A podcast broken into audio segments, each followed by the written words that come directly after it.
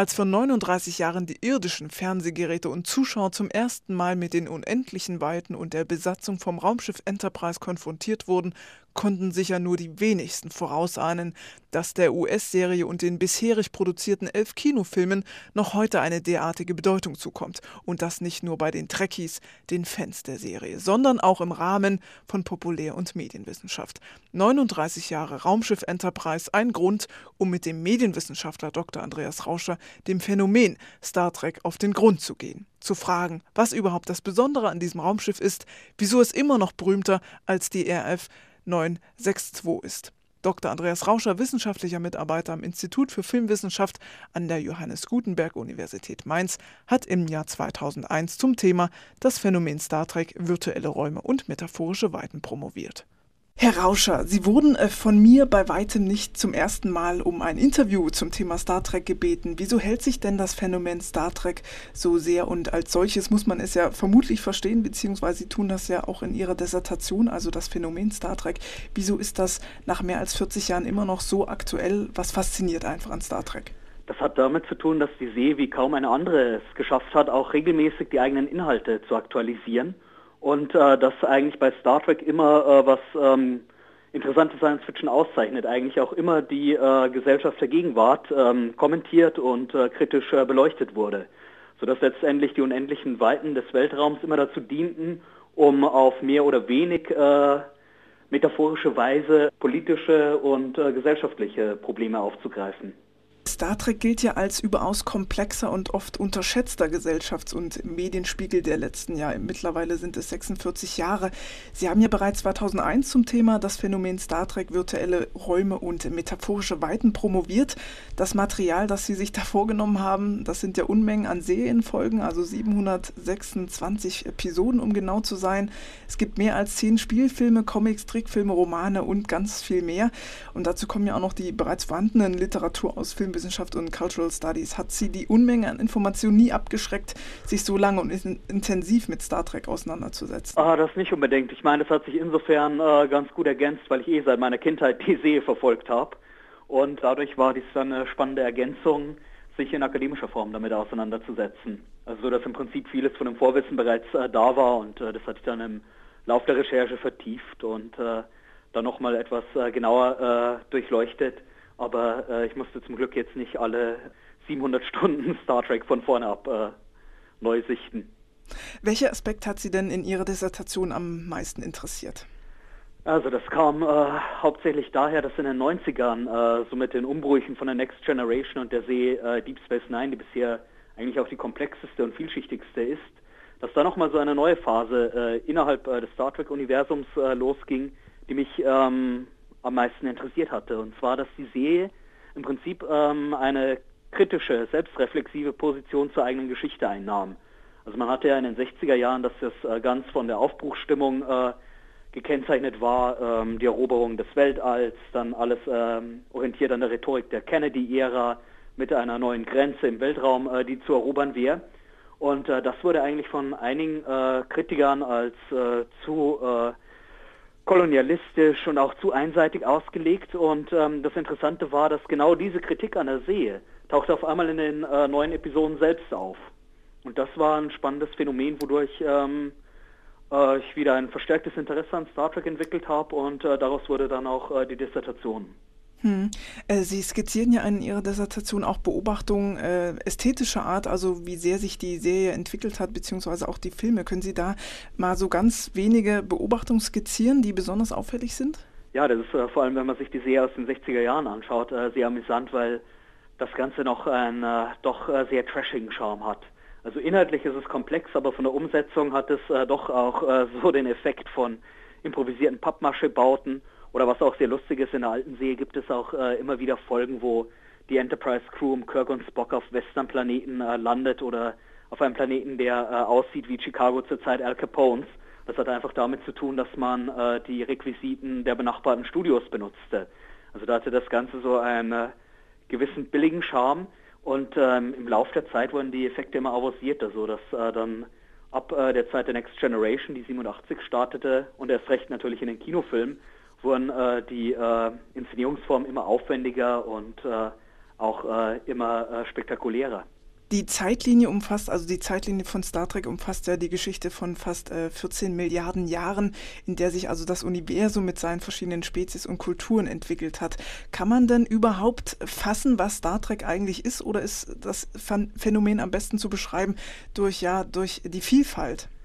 Ich glaube, es ist am besten durch die Vielfalt äh, zu beschreiben, weil äh, das Interessante war auch, dass es in den 90ern wirklich äh, zwei äh, Fraktionen gab. Also auf der einen Seite die äh, Gruppierung, die nostalgisch an den Abenteuern aus den 60ern hing und äh, die neuen Serien gar nicht akzeptieren wollte. Und umgekehrt gab es auch sehr energische Fans der neuen See, die die alte See als zu eindimensional fanden und ganz energisch Jean-Luc Picard und seine Crew verteidigten.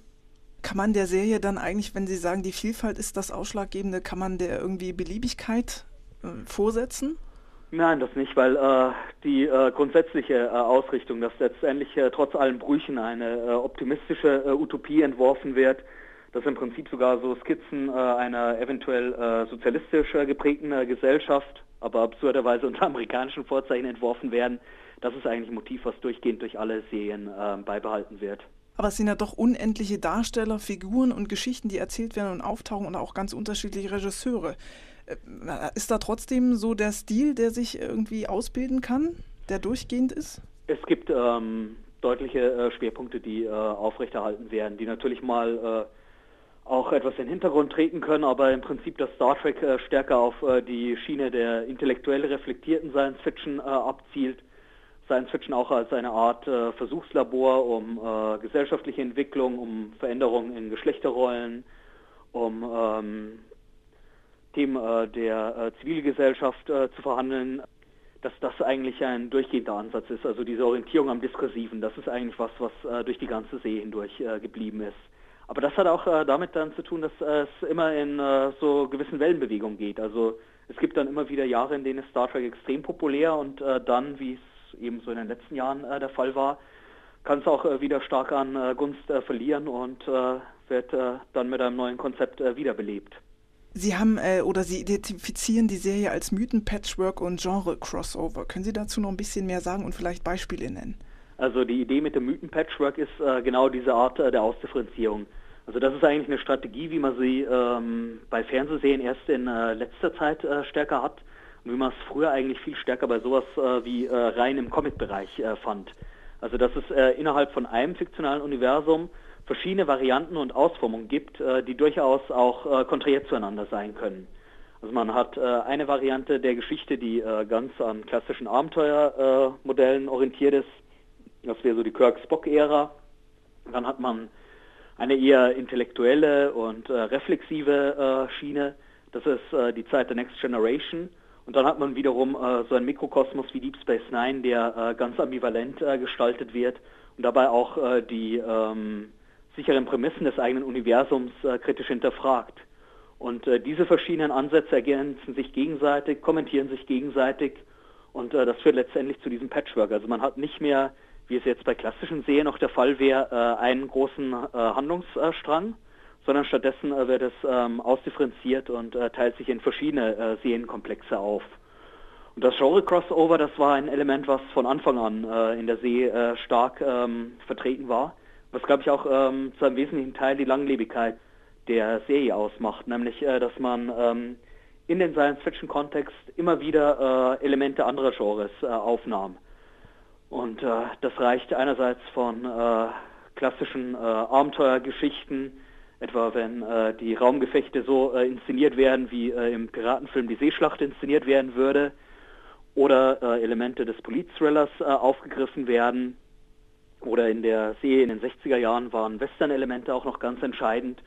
Und das, glaube ich, äh, macht auch einen wesentlichen Teil des Reizes in formaler Hinsicht äh, aus, dass im Prinzip im Science-Fiction-Rahmen Dramaturgien und Muster aus anderen Genres durchgespielt werden.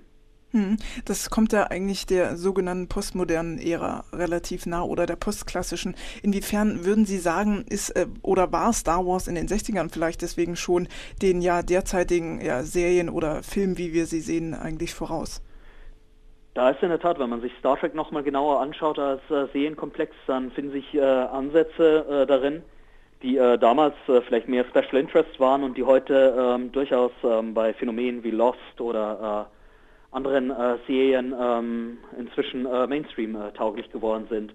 Also dieses Auffächern einer Serie sowohl in verschiedene Erzählperspektiven als auch die Ausdehnung der Serie auf verschiedene Medien, also dass beispielsweise Hintergrundgeschichten dann in Comicform oder als Romane oder in Form von Webseiten weiterentwickelt und erzählt werden das war eine Sache, wo, glaube ich, Star Trek äh, die Blaupause dafür lieferte. Das Besondere an Star Trek ist ja natürlich, dass es, wie Sie sagten, Serie und äh, Film ist und das Verhältnis von Kino- und TV-Formationen bzw. Adaptionen ist ja meistens unglücklicher Natur. Wie gelungen finden Sie die Adaption der TV-Serie für die Leinwand? Da gab es eine ganze Reihe äh, guter äh, Beispiele. Also äh, Star Trek ist da einer der angenehmen Ausnahmefälle. Allerdings ist es schon fast ein Klischee, äh, so äh, dass immer wieder betont wird, dass im Prinzip die äh, Filme mit den ungeraden Zahlen äh, die schlechten sind und äh, die mit den geraden Zahlen die guten. Also es pendelt äh, genauso wie bei den Serienfolgen qualitativ äh, ziemlich hin und her. Es ist so, dass ähm, meistens die Filme gelungen sind, bei denen teilweise sogar Schauspieler der Serie selbst Regie führten, die ein Gespür für die Star Trek-Themen und auch für das Zusammenspiel der Charaktere haben. Und das ist komischerweise äh, meistens dann eher nicht gelang, wenn äh, Regisseure, die äh, mit ähm, dem Serienkosmos nicht so vertraut waren, die Regie übernahmen. Beispielsweise der äh, erste äh, Kinofilm von 1979 ähm, ging ziemlich daneben, obwohl äh, mit Robert Weiss ein Veteran des klassischen Hollywoods Regie führte. Aber er fand irgendwie keinen richtigen Zugang zu den Figuren und dadurch erschöpfte sich das Ganze in einer pseudophilosophisch aufgeladenen Effektorgie. Dagegen dann der zweite Teil, der auch direkt als Fortführung der Serie konzipiert war und auch äh, interessante Experimente wagte, in dem äh, das Alter der Crew äh, thematisiert wurde, dass es äh, zu Selbstzweifeln äh, der Charaktere kam, dass sie sich die Frage stellen mussten, ob sie vielleicht ihre besten Zeiten hinter sich haben. Das war dann wieder ein sehr spannender Ansatz, äh, der auf ähm, sehr interessante Weise im Kinoformat die Serie fortsetzte und weiterdachte. Herr Rauscher, die Wahl Ihres Themas ist ja Ökonom nicht unbedingt die schlechteste, denn äh, es sind ja sicherlich nicht nur filminteressierte äh, Studenten und äh, Wissenschaftler, die ihre Arbeit kaufen, sondern ja vor allen Dingen auch Fans. Ich habe zum Beispiel gelesen, dass bei Amazon hat sich jemand beschwert, dass äh, einige Recherchefehler in Ihrem Buch da sein würden. Hat sich denn Fans bei Ihnen persönlich schon gemeldet und um Kontakt gebeten?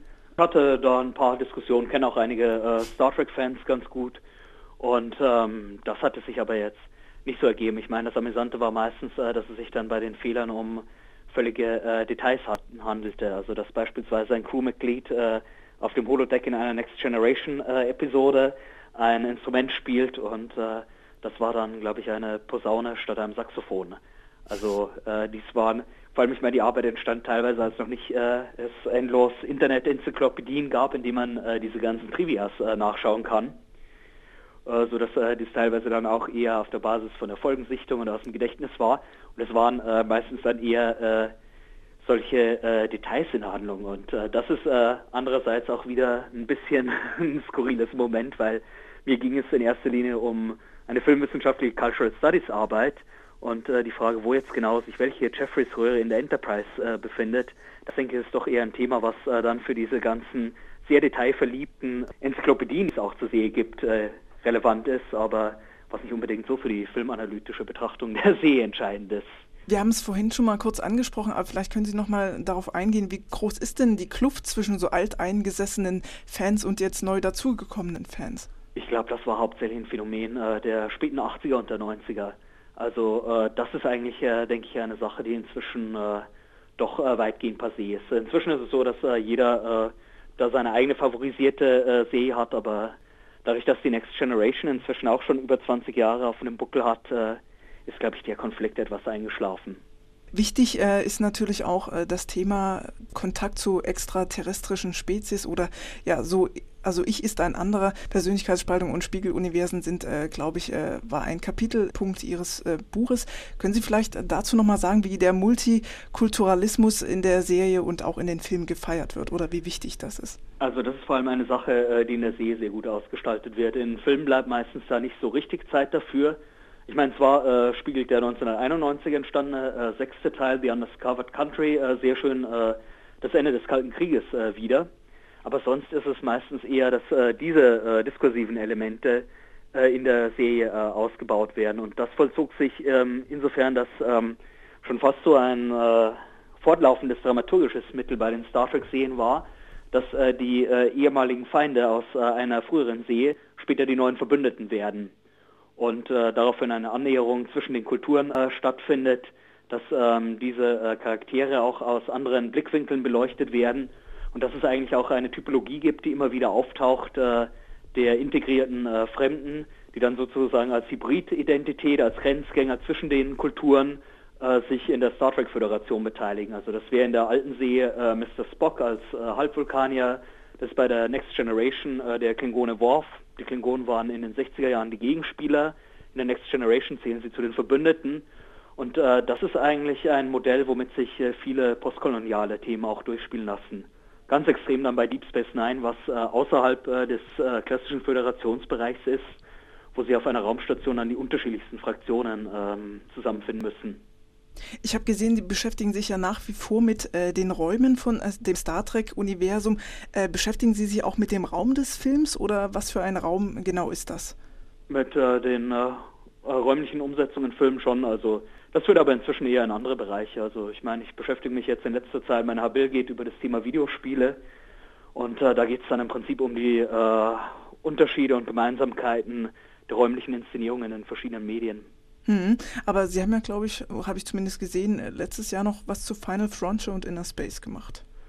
Äh, ja, das war äh, ein Buchbeitrag, äh, in dem nochmal die Star Trek-Thematiken aktualisiert wurden. Es ist aber ein bisschen bei Star Trek dass jetzt so etwas ins Hintertreffen geraten ist, was etwas schade ist. Ich meine, der letzte Kinofilm war sehr gut gelungen, aber da wurde eigentlich erstmals das realisiert, was bei Star Trek eigentlich immer vermieden wurde. Also man hat jetzt äh, doch eine Art Remake äh, von der alten See äh, gemacht, indem man die äh, Rollen aus der 60er Jahre See mit neuen Darstellern äh, besetzt hat. Das Ganze auf eine äh, ziemlich amüsante Weise, dass durch Zeitreise sogar der 80-jährige Leonard Nimoy als Mr. Spock nochmal involviert wird. Aber dieser sogenannte Reboot, also das Neustarten der alten See, das ist doch auch irgendwo bei aller Komplexität des Films auch eine Art Schritt äh, zurück, weil bei Star Trek war eigentlich immer das Interessante, wie sich die Geschichte weiterentwickelte, wie es aktualisiert wurde und ähm, auch äh, die vergangene Zeit in der See reflektiert wurde. Während jetzt äh, dieser Reboot, äh, das geht dann doch schon äh, ziemlich stark eher in eine nostalgischere Richtung. Sehen Sie trotzdem für den zwölften Film, der ja im nächsten Jahr erscheinen soll, ähm, irgendwie, dass man sich eher der Zukunft dann wieder widmet oder dann doch eher diese verschlungenen Zeitebenen? Ich äh, vermute, äh, dass jetzt erst einmal, äh, solange das läuft, äh, diese Remake-Schiene weiter bearbeitet wird. Also dass man doch wieder auf Spock und Kirk äh, mit neuen Darstellern zurückgeht, da die etablierte Pop-Ikonen sind und ich vermute mal, wahrscheinlich wird man dann irgendwann mal noch einen Fernsehfilm als Abschluss für die Next Generation drehen aber gerade äh, der letzte Film war äh, eine ziemlich hochbudgetierte äh, Produktion. Man hatte sich auch neue Serientalente eingekauft. Äh, Regie führte J.J. Abrams, der unter anderem auch ähm, als Produzent für die Erfolgsserie Lost äh, verantwortlich war. Und ich vermute, dass es jetzt mit dieser Umbesetzung doch erstmal noch eine Weile weiterlaufen wird. Also die Fortführung der ausdifferenzierteren Star Trek ähm, Geschichten, die wird sich wahrscheinlich erstmal eher in andere Medien, Comics und Bücher äh, verlagern. Innerhalb der äh, Puppen-Comedy-Serie, die Muppet Show, gab es ja unter vielen anderen äh, auch eine Parodie auf äh, die Serie, zum Beispiel mit äh, Schweine im Weltall. Gibt es denn, oder sehen Sie das selbst als Parodie, wenn man jetzt äh, im äh, elften Kinofilm, der Star Trek heißt, dem schlichten Namen, ähm, selbst, dass man also sich selbst parodiert sozusagen, wenn man in die Vergangenheit zurückgeht und eigene noch diese alten, bekannten Schauspieler einfach mitnimmt? Ach, äh, das war äh, schon immer wieder in der äh, See äh. Also die See hatte schon immer eine starke selbstironische Note. Also ich meine, in der äh, Kinoversion jetzt, äh, in dem elften Film, ist es eher sehr melodramatisch und sehr wuchtig. Ist ja auch ein bisschen anrührend. Das ist die letzte Rolle, die jetzt Leonard Nimoy, bevor er endgültig in Ruhestand ging, gespielt hat. Und es kommt ja selten vor, dass jemand über 50 Jahre tatsächlich fast eine Rollenfigur ausbaut. Es gab in der See selbst einige sehr schöne ironische Thematisierungen, beispielsweise dass äh, Mitte der 90er äh, zum 30-jährigen Jubiläum die äh, Besatzung aus Deep Space Nine in die Zeit der äh, Kirksee zurückreist und mit Hilfe von Digitaleffekten kopierte man dann die neuen Darsteller in die Handlung der alten See ein und äh, sie mussten verhindern, dass jemand per Zeitreise äh, die Geschichte der alten Folge verändert. Hm. Und das sind sehr selbstironische Ansätze, die auch zeigten, dass das Ganze auch äh, immer eine humorvolle und auch selbstironische Seite hat. Zur abschließenden Frage ähm, würde ich mich jetzt nochmal beziehen auf das Phänomen einfach. Also Star Trek ist ja unbestreitbar ein, ein Phänomen der Populärkultur und wie Sie eben selbst sagten, also Mr. Spock kann man sich ja gar nicht mehr als Pop-Ikone wegdenken. Sie haben sich nun auch beschäftigt mit James Bond, den Simpsons, äh, den Alien-Film und Madonna beispielsweise. Äh, würden Sie trotzdem Star Trek mit all dem Wissen, das Sie von Populärkultur angereichert haben, sagen, dass Star Trek trotzdem so einen Ausnahmestatus beansprucht? Ich denke, es äh, beansprucht einen Ausnahmestatus, weil vor allem bei den anderen äh, langlaufen Franchises, sonst ist, äh, denke ich, wahrscheinlich nur noch äh, Star Wars äh, vergleichbar, aber das funktioniert auf anderen Ebenen. Das ist eher äh, tatsächlich ein multimediales Phänomen, wo man sechs Kinofilme hat und dann verschiedene gleichwertige Videospiele, Romane, Comics und ähnliches. Aber wie gesagt, abgesehen von Star Wars ist wahrscheinlich Star Trek tatsächlich das einzige Phänomen, wo man auch eine Kontinuität in der Handlung hat. Also weil beispielsweise sowas wie James Bond wird auch seit 62 äh, produziert, aber bei dem Bond-Film hat man dann doch äh, dies, dass äh, alle paar Jahre die Darsteller wechseln, dass sich auch der ganze Stil der Filme ändern kann und äh, dass es in der Weise auch keine Versuche gibt, eine kontinuierliche äh, Geschichte oder eine in sich logisch konstruierte fiktionale Welt äh, zu entwerfen. Während äh, bei Star Trek, äh, wie man ja auch an den Beschwerden der äh, Hardcore-Fans äh, sieht, äh, sobald man dann mal ein paar Details durcheinander bringt, da gibt es äh, tatsächlich äh, einen Hang dazu, dass das Ganze als eine bis ins letzte Detail ausgestaltete äh, fiktionale Welt entworfen wird. Und das, glaube ich, ist tatsächlich eine Sache, in der äh, Star Trek Singulär ähm, in der neueren äh, Fernsehgeschichte war. Dann bedanke ich mich ganz herzlich für das Interview. Ja, gerne. Ich meine, was ein bisschen komisch war bei äh, der Dissertation, als ich die schrieb, war, das ging eigentlich äh, an dem Zeitpunkt los, wo die Serie gerade noch richtig äh, dabei war, sich zu entwickeln. Ja. Und abstruserweise, als dann 2002 äh, die Disc fertig war und erschien, kamen gerade die ganzen Punkte, wo äh, dann äh, sowohl die Kinoserie als auch die Fernsehserien eingebrochen sind. Also ich glaube, was da wirklich auch noch spannend ist, ist im Auge zu behalten, dass es ähm, die Langlebigkeit hat, dass von Zeit zu Zeit auch sowas gelingt, wo so Crossover-Erfolge gelingen. Also dass man Publikum erreicht, was äh, eben auch angesprochen wird, jenseits von ähm, dem rein auf Science Fiction spezialisierten äh, Zuschauerkreis. Und das, glaube ich, war äh, eine Schwierigkeit, äh, die so in frühen Nullerjahren die Serie hatte. Also dass es äh, zu sehr äh, auf die eigene Serienwelt äh, spezialisiert war und dass dadurch das weitere Publikum, das sich halt für die alte Serie und für die Next Generation interessierte, weggebrochen ist. Soweit Dr. Andreas Rauscher, filmwissenschaftlicher Mitarbeiter am Institut für Filmwissenschaft an der Johannes Gutenberg Universität Mainz zum Phänomen und der TV-Serie und den Filmausläufen Star Trek.